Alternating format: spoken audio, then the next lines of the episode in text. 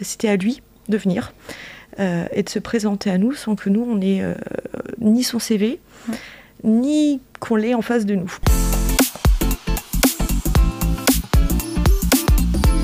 Bonjour à toutes et à tous, bienvenue à ce nouvel épisode des Inclusifs. Je suis euh, très heureuse de revenir parce que j'avais laissé la main euh, à Nicolas notamment euh, pour les dernières, les dernières fois.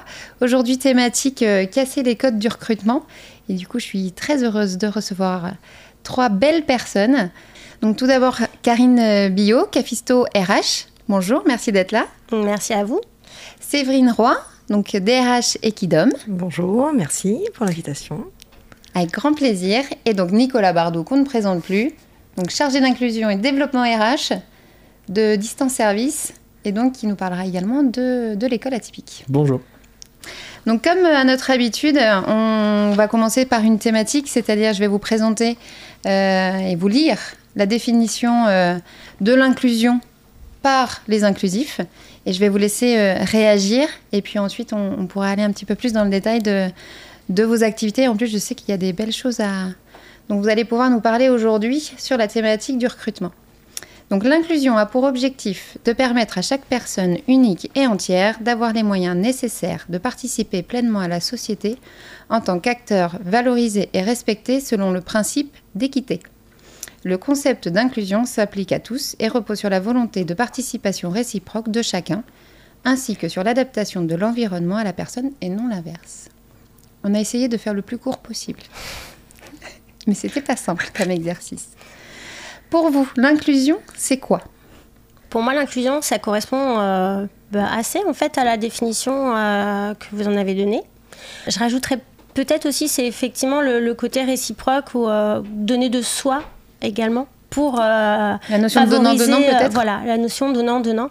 Mais effectivement oui c'est s'assurer en tout cas de l'adéquation de chaque côté du bon environnement pour être dans les meilleures conditions pour travailler mais le donnant-donnant c'est pas forcément que lié directement à l'inclusion non c'est peut-être un peu générique en plus en ce moment le donnant-donnant dans le sens où c'est donner en lien avec l'inclusion, c'est-à-dire partager euh, des problèmes, partager euh, peut-être bah, des notions de, handicap pour permettre à l'autre de s'exprimer plus facilement en fait. D'accord, oui, autoriser. C'est ça, c'est rassurer et rassurer en fait euh, pour pouvoir faciliter l'échange.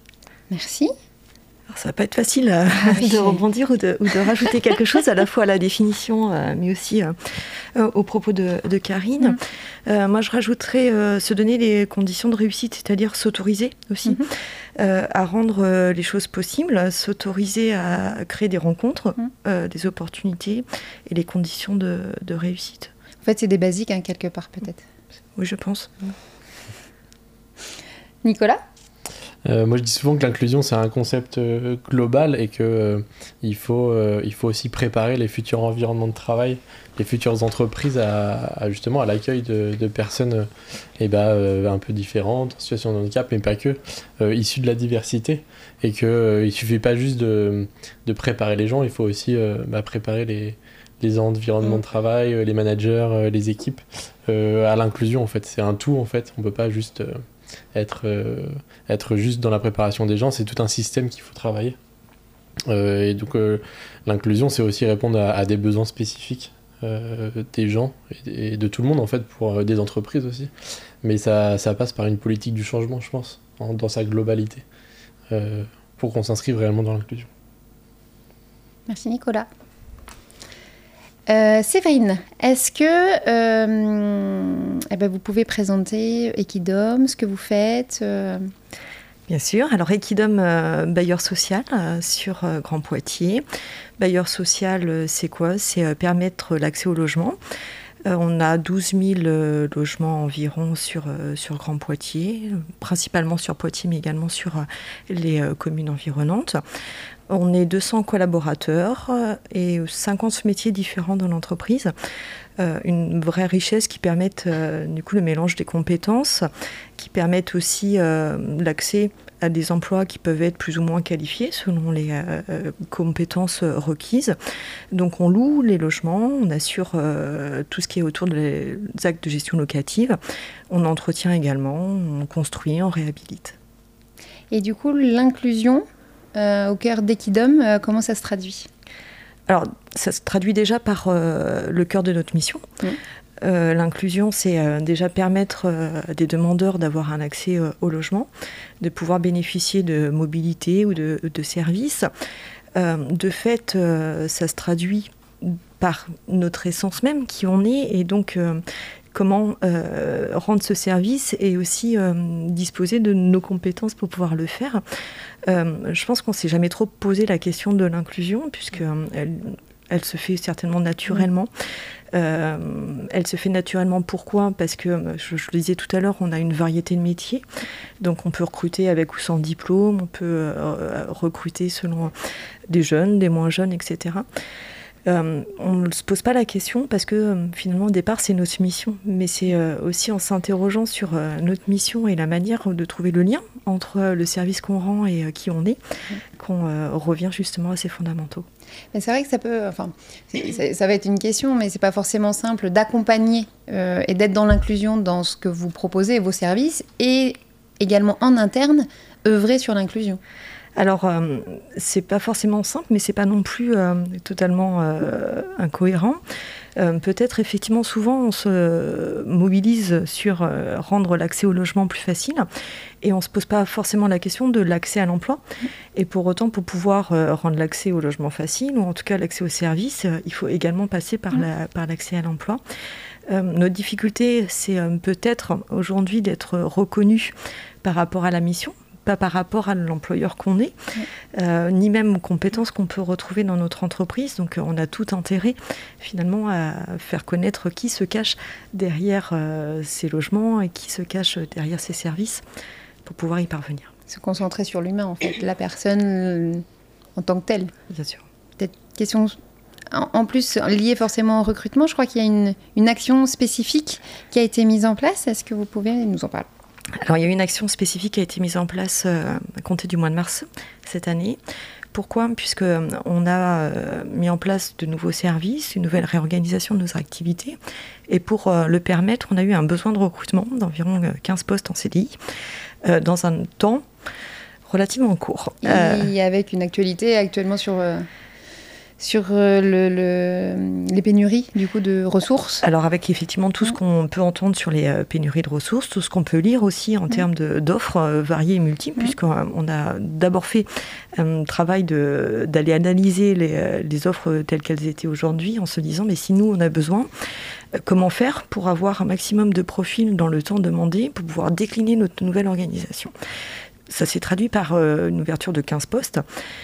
200 collaborateurs, 15 postes en recrutement simultané. Alors on aime beaucoup les agences de recrutement, mais on s'était dit aussi qu'on avait peut-être à faire, euh, nous, euh, simplement de notre côté. Euh, on avait imaginé une phase de recrutement qui, qui permettait en fait l'accès à nos lieux, à nos métiers, à nos rencontres. Sauf que bah, la, période Covid, mm. la crise sanitaire, nous laissait un peu suspendus à est-ce que ça sera possible ou pas.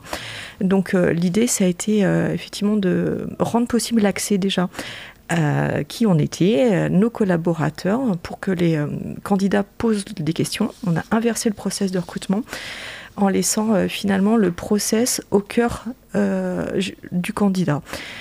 il avait à faire quoi? À lui poser les questions. Nous, on n'a pas rédigé d'offre ou simplement une ligne qui, décrivait le contexte. Et c'était à lui finalement de nous poser les questions. Donc on a fait sous forme d'événements virtuels avec en salles différentes dans un même temps. Et puis euh, c'est lui qui décidait s'il voulait ou non continuer euh, l'aventure avec nous. Alors euh, on a poussé la deuxième étape jusqu'à être dos à lui. Dans le, dans le cadre ça fait penser à quelque chose, ça. Oui, ça a été un petit peu. Alors, est-ce que ça a été inspiré Je ne sais pas. Peut-être, certainement un petit peu. Alors, on s'était dit que euh, on n'imaginait pas bien euh, toute la première partie qui était euh, ouverte à tous, qui permettait à chacun voilà, de poser par forum tout type de questions.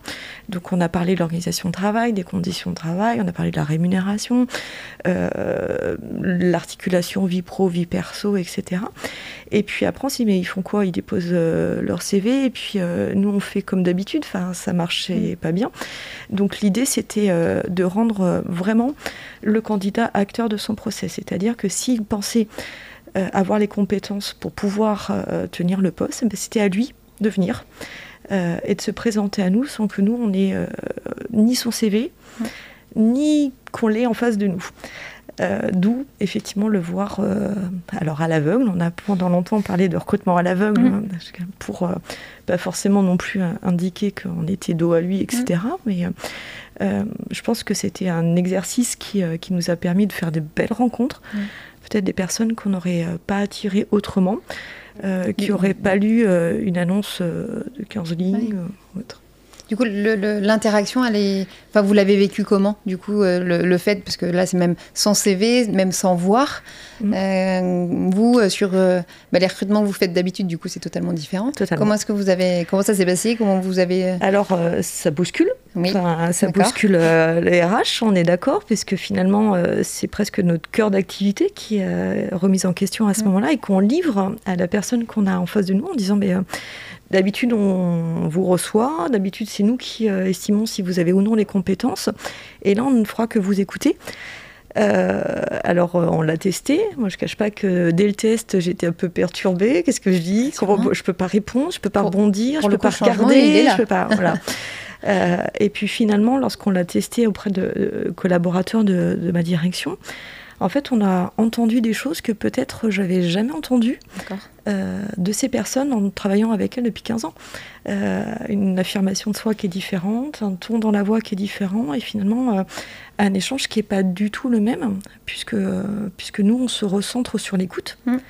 Et pas forcément sur le mot qui va nous permettre de rebondir, sur un regard qui va peut-être à un moment traduire quelque chose, etc. Donc c'est un changement de posture tout à fait. Et d'accepter que finalement, c'est plus nous qui avons euh, la main. Peut-être les mains, ouais, la main, les rênes de, la conduite de l'entretien. Et donc au final, je crois que donc vous aviez en tout 300 personnes. Ensuite, comment ça s'est décliné du coup Alors, en, fait, sur la partie en aveugle et puis On a euh, lancé euh, l'invitation en disant ben, venez, venez nous découvrir et poser vos questions. Donc on avait à ce moment-là, oui, 300 personnes d'inscrits. 150 personnes ont participé euh, en direct à, cette, euh, à cette étape. Euh, les autres ont pu avoir accès au replay des différentes salles virtuelles. Et on a eu 150 candidats qui sont venus en deuxième phase. donc la règle du jeu, c'était quand même de postuler à un seul poste. parce qu'il fallait, enfin, faut qu'il y ait un moment, choisir aussi choisir, le, poste qui est le, plus adapté, celui qui est euh, le plus proche de, leur, de leurs compétences ou de leurs attentes.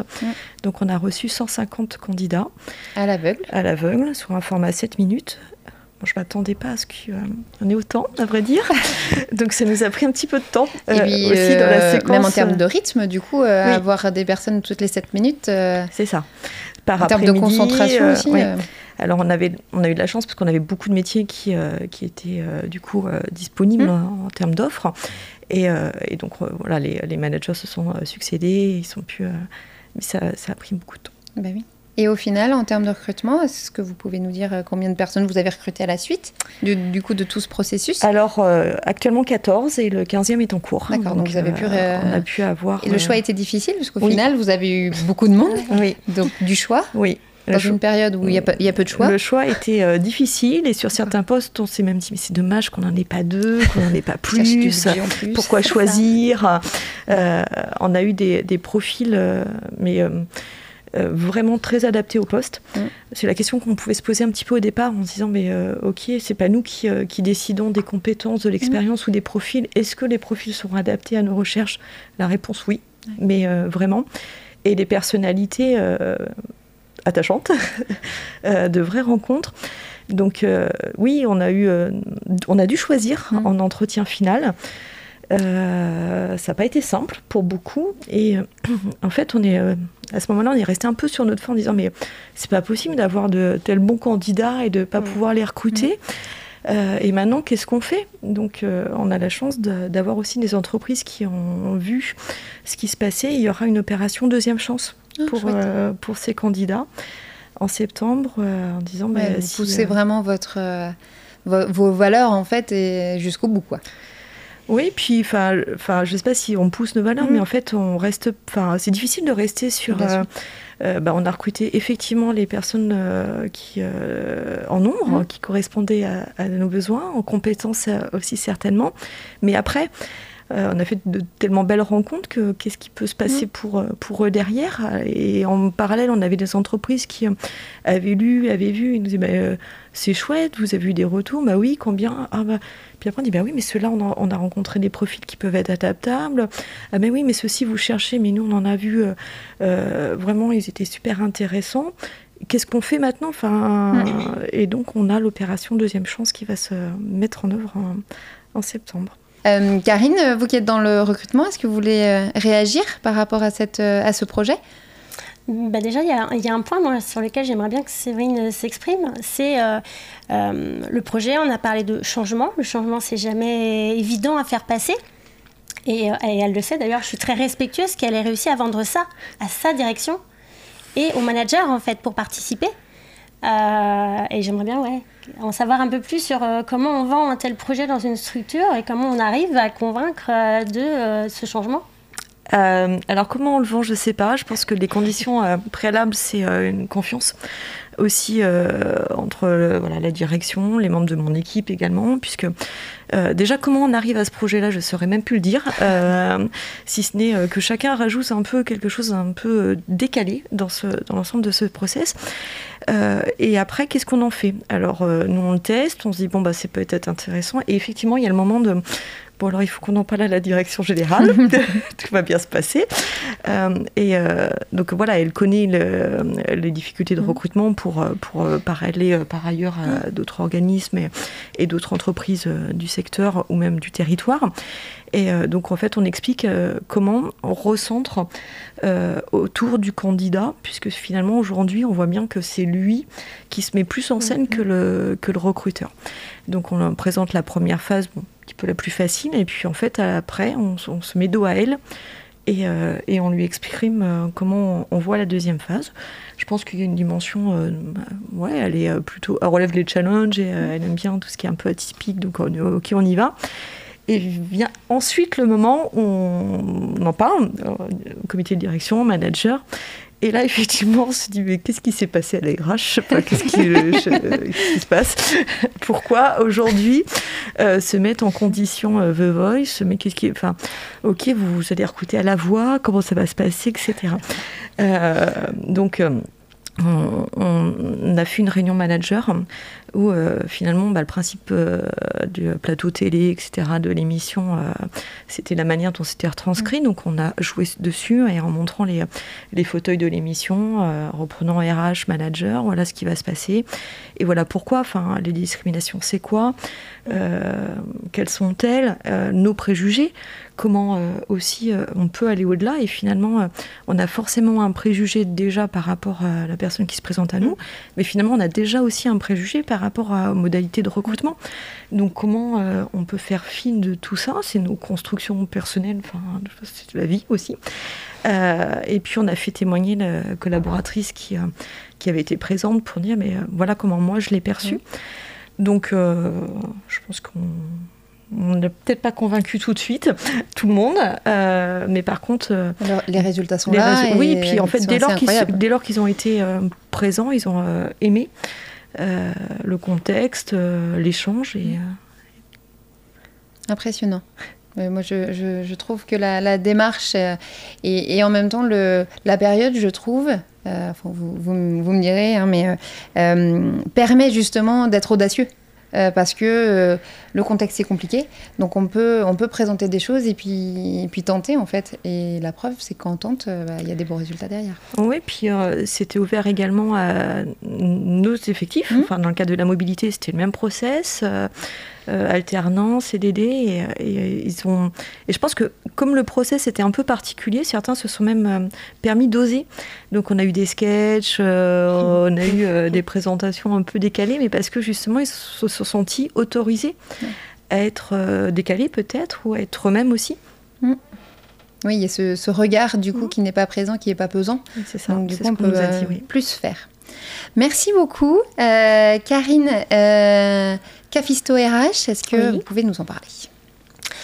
Alors, Cafisto RH, euh, un cabinet de conseil en gestion et développement des ressources humaines. Euh, je l'ai créé en 2019, donc on vient de fêter nos trois ans. Euh, Déjà, c'est un cabinet, alors au-delà de sa définition et de ses prestations, c'est, je dirais, l'aboutissement d'un parcours professionnel entre le développement économique, la communication et les RH. Et puis, euh, je crois que c'est aussi en fait euh, lié à un parcours de vie euh, pour essayer de faire justement différemment, que ce soit sur le recrutement ou dans la gestion des ressources humaines au sens large. Euh, réinventer peut-être aussi les choses et, euh, et, se remettre en question. Donc c'était aussi une décision de euh, voilà, faire autrement les choses et réfléchir autrement et oui, agrandir en tout cas le cadre de référence. Et du coup, le, le sujet de l'inclusion, comment est-ce que vous le gérez et comment est-ce que vous accompagnez du coup vos clients sur, sur ces thématiques-là? Qu'est-ce qui, qu'est-ce que vous apportez de différemment? Enfin, Est-ce que vous pouvez nous expliquer un peu vos, vos méthodes sont un peu différentes? euh, alors il y a deux idées, parce qu'effectivement la première c'est accompagner. Et je pense que oui, c'est le rôle du recruteur d'accompagner, de sensibiliser. Et, euh, on a un rôle, je pense, extrêmement important à avoir euh, lié à des préjugés, des stéréotypes, de la méconnaissance, tout simplement. Aujourd'hui, 95% des recruteurs, c'est-à-dire des personnes qui recrutent, déjà ne sont pas forcément formés au recrutement et encore moins sur tout ce qui est euh, non-discrimination et encore moins sur comment poser les bonnes questions. Euh, donc c'est un rôle pour moi euh, très important à jouer et ne pas abandonner en fait face à des structures qui ne veulent pas aller dans ce, sens-là. Donc pour moi, c'est voilà, ça fait partie de, la raison d'être même du cabinet. la deuxième partie sur comment est-ce que on va intégrer l'inclusion dans nos process, euh, c'est déjà la communication. Euh, chaque, euh, on va dire, site d'emploi fonctionne aussi différemment. Mais maintenant, on a la possibilité d'indiquer si le CV est obligatoire ou pas. Donc, nous, on met toujours que le CV n'est pas obligatoire. on l'intègre aussi dans, dans l'annonce. Et puis, sur l'inclusion, on ajoute maintenant, même si l'annonce est hyper longue, c'est pas grave, on met notre process de recrutement et dans le process de recrutement, on indique qu'il y a toujours une étude de faisabilité euh, liée, alors ça peut être un, handicap, ça peut être lié à des besoins particuliers, à des contraintes particulières, euh, pour valider ensemble en fait euh, bah, l'adéquation ou pas à un poste. comment est-ce qu'aujourd'hui les entreprises euh, intègrent euh, l'inclusion dans leur recrutement Parce qu'entre vouloir, et c'est ce que vous proposez aujourd'hui, aider les entreprises à, mm. mais il faut quand même qu'elles aient envie. Euh, est-ce qu'il y a une évolution au niveau de, cette thématique et, où, et où, comment est-ce que vous les accompagnez à, justement prendre ce sujet à bras le corps? Hum, En fait, c'est la même chose. On leur donne des, du factuel. On leur montre par exemple Comment est-ce qu'ils peuvent passer à côté de très bons candidats parce qu'ils n'ont pas osé poser certaines questions et donc ils sont restés sur leur faim, ils n'ont pas toutes les informations et ils ne vont pas y aller parce qu'ils n'ont pas collecté toutes les informations. Donc, euh, on ne laisse pas passer. C'est-à-dire que euh, on continue, on leur dit OK, mais si vous manque telle info, ou bien s'il y a encore tel doute ou telle crainte, euh, ben, on lâche pas en fait et on va aller chercher nous les informations pour euh, pouvoir rassurer tout le monde ou pour étudier euh, la correspondance. on va pas aller sur comment dire l'inclusion à tout prix qui peut être dangereux aussi, à savoir si l'entreprise n'est pas en capacité de bien intégrer la personne, ça sert à rien de pousser on va dire trop loin puisqu'au final ça va être négatif pour tout le monde. Mm. Donc euh, on valide aussi bien, nous, en interne, la capacité de l'entreprise à euh, adapter un poste, à être sensible, adapter un environnement. Et, on va mettre en corrélation euh, en fonction. Donc on va sensibiliser. Maintenant, chaque entreprise n'a pas forcément toujours les mêmes moyens non plus. la même, le même, les mêmes qualités managériales, parce que c'est ça aussi.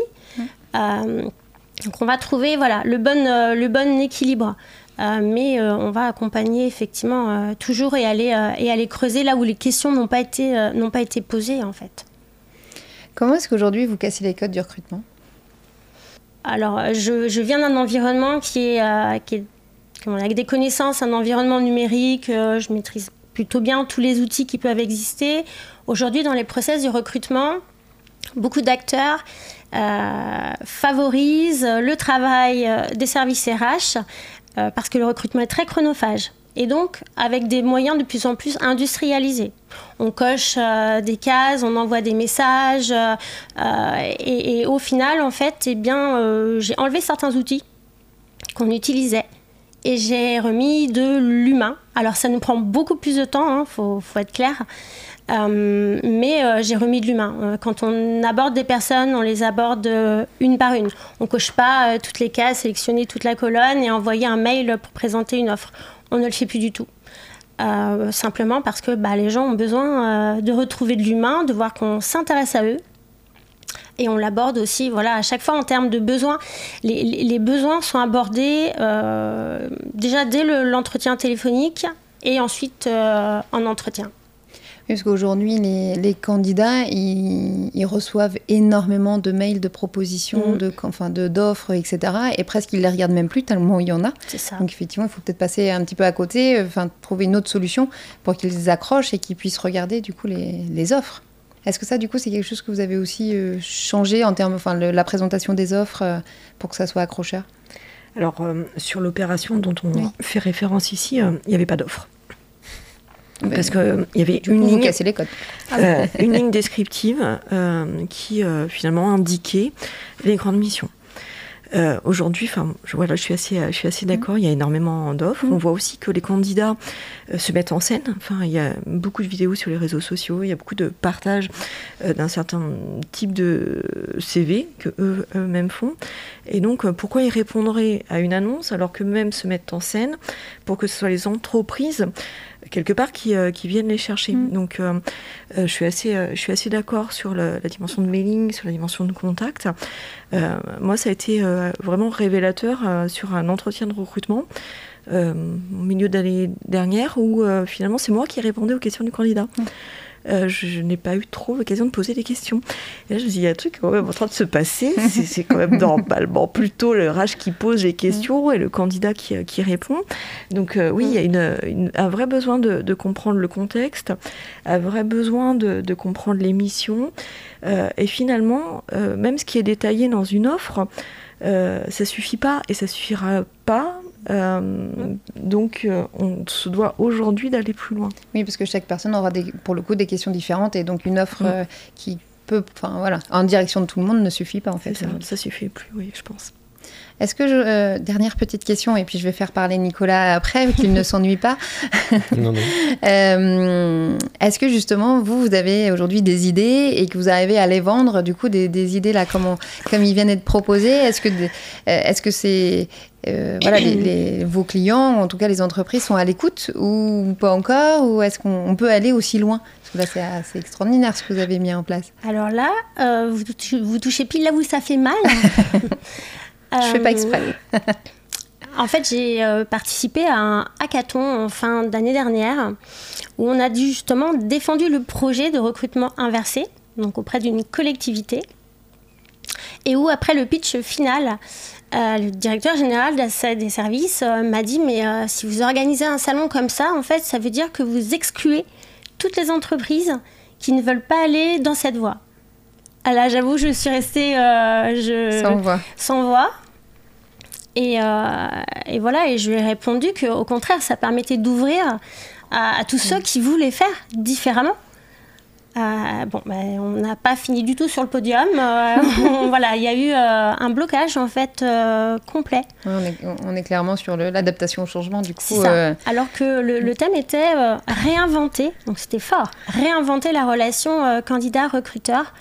Et au final, les projets qui ont été sélectionnés étaient plutôt des projets qu'on peut retrouver en fait, mais qui ne cassaient pas les codes. C'est voilà. Donc il y a encore de la résistance.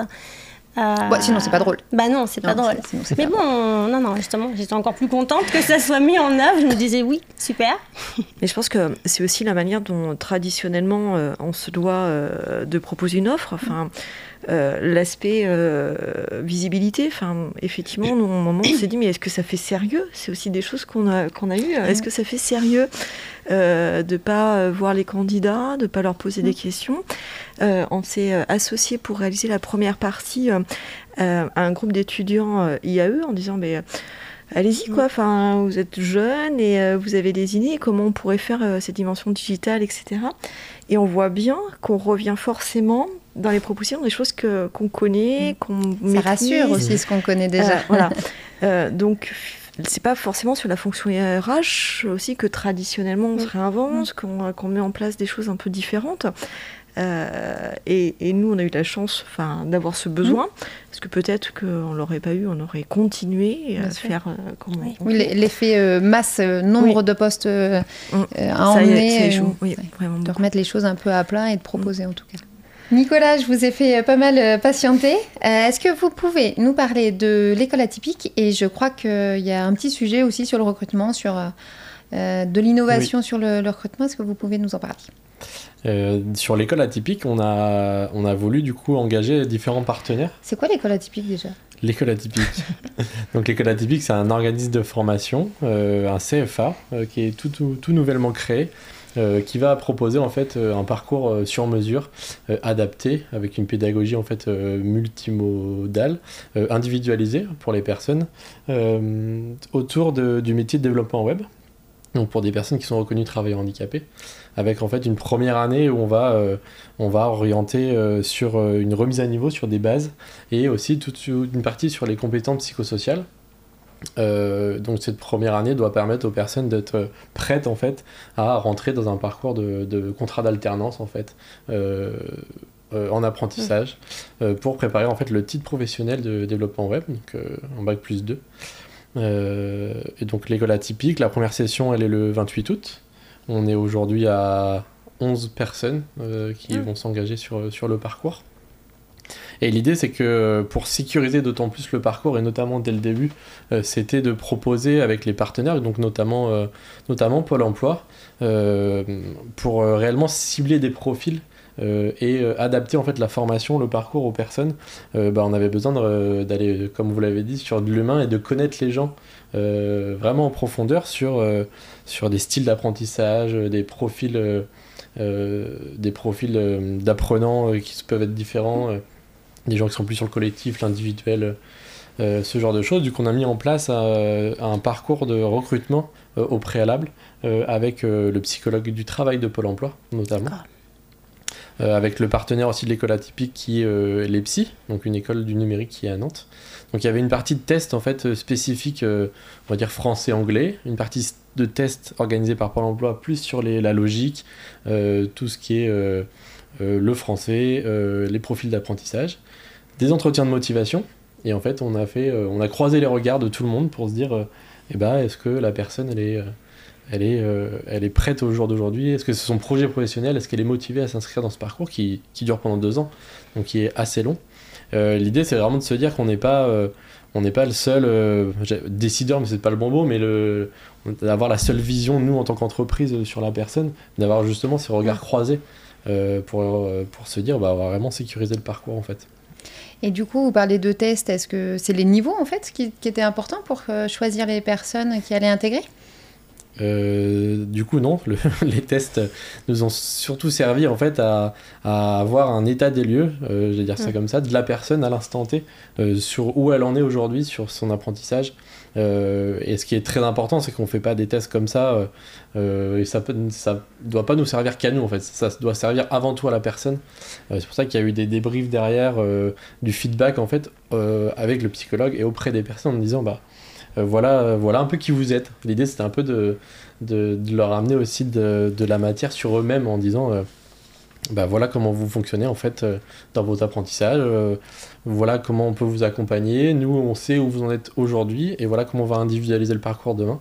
Euh, donc c'était un peu l'idée de d'avoir une connaissance de soi en fait, ce qui rejoint un peu notre ce ce qu'on va mettre en place derrière sur les compétences psychosociales. On sait qu'aujourd'hui dans les les compétences techniques, euh, c'est pas ce qu'il y a forcément de plus important parce qu'on forme, voilà, les entreprises forment aussi en interne, mais il y a vraiment une, euh, une grosse part mise sur euh, la posture, le savoir-être, Mm. euh, les soft skills, et c'est, surtout là-dessus qu'on va travailler. Mm. Pour faire un parallèle, euh, euh, sur Distance Service, donc euh, l'entreprise adaptée. un peu de manière conjoncturelle, on va dire, les entreprises classiques vont s'ouvrir à, des publics en situation de handicap parce qu'il y a des pénuries, ce qu'on disait tout à l'heure au niveau des, personnes. Donc les entreprises vont s'ouvrir à des publics qui étaient avant accueillis par exemple en entreprise adaptée en situation de handicap. Et du coup, ça nous oblige nous aussi à modifier un peu les, profils qu'on va recruter, ou en tout cas à faire un travail d'autant plus euh, approfondi sur ces compétences psychosociales pour accompagner des gens qui sont encore plus éloignés de l'emploi, euh, qui ont encore des besoins particuliers encore euh, plus forts en fait, avec des problématiques parfois autres que, que simplement le handicap, hein, mais ça peut être social. Mm. familial, environnemental, mobilité, enfin j'en passe.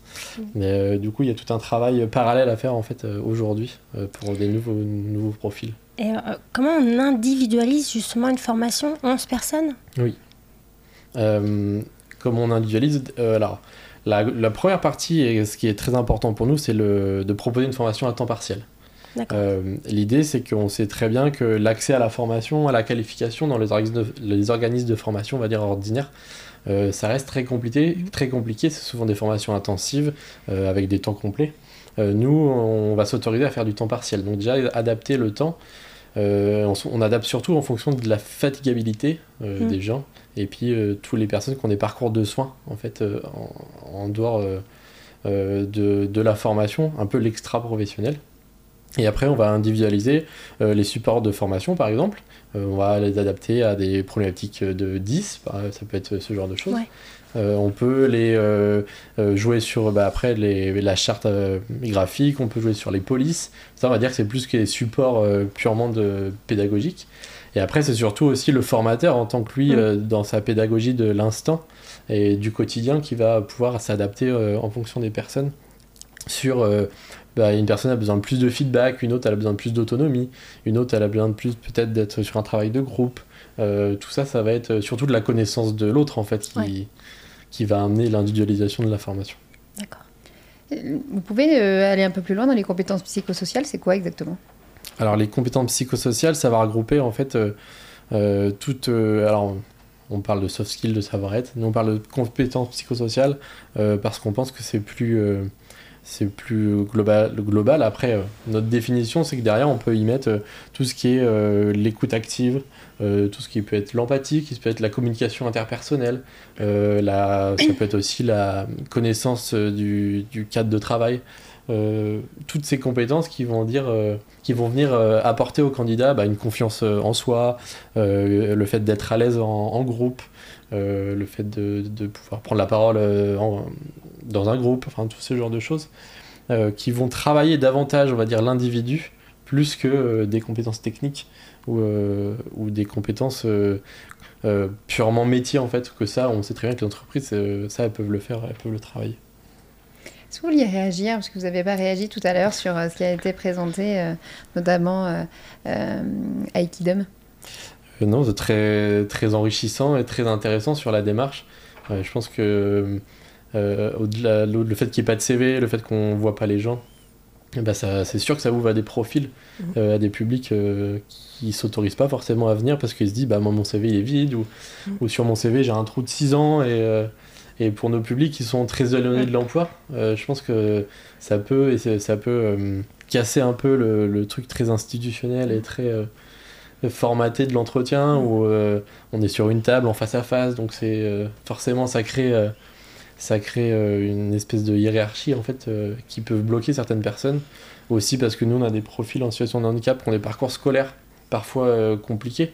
Et du coup, l'institution, bah, ils en ont un peu marre, en fait, et de, casser les codes aussi de, de ce cadre-là, je pense que ça peut être hyper intéressant et, et révéler des choses qu'on n'aurait pas forcément eu euh, sur un entretien en face à face, sur une table carrée, euh, dans, un, dans un lieu où on pose des questions. Où le recruteur prend le lead et écoute pas, etc. Souvent, c'était ça, oui, effectivement. Et j'avais, pour rebondir, vous pensez que ça peut s'appliquer aussi à des à des postes même de cadre justement où il y a... Alors on a recruté euh, des postes de cadre dans cette euh, démarche euh, en chargé de mission. D'accord. Donc je pense que ça peut s'appliquer vraiment à tous. C'était mais mis même nous face à nos propres préjugés, puisque euh, je sais, on avait une variété de, métiers euh, au sein d'Equidom, et il y a des métiers où on s'est dit, bon, on va peut-être pas y aller, euh, ils ont peut-être pas accès à la démarche, enfin aux outils numériques, etc. Mais en fait, pas du tout. On, a été même surpris d'avoir beaucoup de, de, réponses sur des profils qu'on n'aurait pas spontanément mis dans ce type de démarche, notamment pour tout ce qui est autour de la proximité. Dernière petite question aux uns et aux autres. Euh, quels conseils vous pourriez donner euh, aux entreprises pour justement casser les codes euh, dans le, dans le recrutement, notamment les entreprises aujourd'hui qui ont du mal à recruter, qui ne trouvent pas les ressources? La première chose, c'est la capacité à se remettre en question forcément, si ça ne fonctionne pas, euh, au-delà de dire, oh euh, en ce moment, de toute façon, on trouve personne, euh, c'est de se dire, ok, on trouve personne, étudier vraiment son process, prendre du, recul, de la hauteur, enfin, réétudier les, choses pour comprendre. Donc oui, c'est se remettre en question, c'est écouter aussi les candidats, les retours des candidats. pourquoi est-ce qu'ils ne postulent pas Pourquoi ils ne vont pas plus loin c'est mettre en place aussi des choses qui sont effectivement euh, euh, moins euh, trouver le mouton à cinq pattes, hein, qui de toute façon ne le trouvera pas. Donc soit six pattes, non? Voilà. Soit on reste deux ans et on recrute personne, soit on intègre quelqu'un, notamment sur des aptitudes, du potentiel, et, et, au bout de deux ans, la personne qui est déjà opérationnelle depuis, depuis longtemps. mais ça veut dire, oui, une remise en question. Ça veut dire aussi ouvrir bah, ouvrir, en, alors c'est, ouvrir en termes d'inclusion, euh, en mettant en place euh, bah, des fiches de poste qui intègrent cette partie-là. Donc nous on le fait en fait et les, les, les entreprises sont assez euh, surprise à chaque fois, c'est-à-dire qu'il y a une fiche de poste et puis alors pour les entreprises qu'on connaît, euh, qu'on connaît moins, on a une fiche spécifique euh, qui va en fait retranscrire toutes les informations. Est-ce qu'il y a des escaliers, est-ce qu'il y a de la poussière, est-ce qu'il y a de la lumière, est-ce que c'est un open space? Moi, je suis incapable de travailler en open space. Je, c'est pas possible et je sais que je suis pas la seule. Mais on va voilà tout mettre toutes les infos, est-ce qu'il y a du relationnel, euh, quel est le niveau de stress, euh, euh, pour déjà pouvoir mettre en face des personnes et tout de suite pouvoir dire à une entreprise, bah oui, cette personne a peut-être un besoin particulier, mais finalement, ça ne pose aucun souci dans le poste et dans la structure. donc voilà, c'est plutôt aller vers ça. Mais la remise en question, pour moi, à un moment donné, c'est l'étape numéro un, oui, pour recruter aujourd'hui. Oui. Alors moi je dirais, euh, puisque Madame Bio l'a souvent dit, mais elle n'a pas dit là à l'instant, sortir du cadre, oser sortir ah du cadre. euh, je suis désolée, je fais un petit peu de plagiat dans cette... Ah, euh, euh, oser se réinventer. Et je pense que c'est aussi se, se, laisser l'occasion d'écouter, et pas forcément nous de dire, être sensible aux aspirations des, des candidats. Euh, aller, euh, bien évidemment, pas forcément de chercher le, mouton à cinq pattes, mais en même temps, euh, dans nos récits, on ne serait pas contre hein, en termes de, de recruteurs. c'est aussi se laisser, laisser la place aux rencontres. Je pense que finalement, c'est pas forcément tout de suite être sur un niveau d'exigence en termes d'aptitude professionnelle, mais se dire que par euh, la rencontre et par ce que vous venez d'évoquer euh, sur les profils des, candidats, tout ce qui est autour des, compétences, ben après, il y a beaucoup de choses qui peuvent se mettre en place euh, dans l'entreprise. La phase d'intégration, mm. la phase d'acquisition de, de compétences spécifiques notamment. Et, et puis, c'est de se dire, ben, finalement, aujourd'hui, qu'est-ce qui pourrait faire qu'on ait envie euh, de, provoquer ces rencontres euh, autrement et, où être et comment? Je pense que c'est se poser euh, toujours les questions. C'est ça. Aussi. Mais au final, est-ce que justement ce fameux mouton à cinq pattes, il n'existe pas, il faut le créer, il faut investir en fait dans la personne pour que la personne, ben, voilà, mmh. qu'il y a la rencontre et que l'entreprise corresponde au candidat et que le candidat corresponde à un moment donné effectivement à l'entreprise? Ça, c'est peut-être les moteurs en fait comment dire, réussir sur un poste, on peut réussir sur un poste. Si les valeurs, euh, la culture d'entreprise, les moteurs de la personne ne sont pas en phase avec ce que peut proposer la structure, ça ne durera qu'un temps. Euh, donc euh, nous dans les évaluations en fait quand je dis évaluation c'est pas il y a d'un côté le candidat qu'on va juger surtout pas c'est aussi permettre à un candidat parfois de ne pas aller dans une structure parce qu'il ne va pas s'y retrouver Euh, donc on va aller vraiment sur, euh, sur euh, les moteurs. Qu'est-ce qui le motive principalement? Qu'est-ce qui, s'il ne l'avait pas sur un poste, lui manquerait Et donc on sait que ça ne durera pas. Et ça, généralement, c'est plus sur cette partie-là qu'on va avoir des, des, décalages après sur la réussite sur des postes. J'allais dire, moi, ce qui marche beaucoup, c'est enfin, c'est je suis d'accord avec vous, c'est d'ouvrir en fait. C'est d'ouvrir les locaux, c'est de, de montrer en fait mm. ce qu'on fait au quotidien, c'est de, de, de, montrer ce que font nos collaborateurs au quotidien et euh, faire des visites d'entreprise, faire des, euh, des stages, ce genre de choses, ça permet en fait aux gens de, bah, de voir concrètement euh, c'est quoi en fait l'entreprise et, et lors des recrutements, c'est aussi ouvrir sur différents canaux de communication. C'est pas de rester sur les trucs très conventionnels qu'on peut avoir. c'est aussi de varier ces canaux de communication. C'est et du coup, ça permet de varier les profils qu'on peut avoir derrière. Oui, aussi. et, et, surtout euh, ici à, Distance Service, euh, sur les derniers recrutements qu'on a pu faire euh, et sur l'école atypique, c'est de s'autoriser à, Le recrutement, ça peut pas être juste une personne, en fait, c'est un travail d'équipe. Donc impliquer les managers, impliquer la direction, impliquer les RH, mais impliquer tout le monde et à la fin d'avoir une décision commune. je pense que c'est intéressant parce que ça permet justement de garder bah, les attendus de chacun. si on est tous en phase, croiser les regards, je pense que c'est important.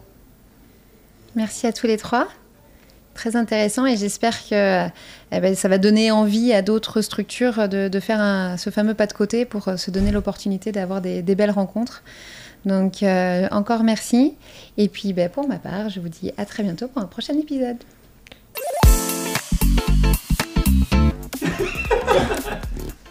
En fait, c'est toujours leur démarrage. Je suis toujours un diesel, même si ça fait pas longtemps que j'ai arrêté. Merci beaucoup. Elle a réussi à faire la conclusion en une Ah, ça, ça, met 20 minutes. Ah oui, d'accord. C'est un record. Hein. record explosé, imbattable.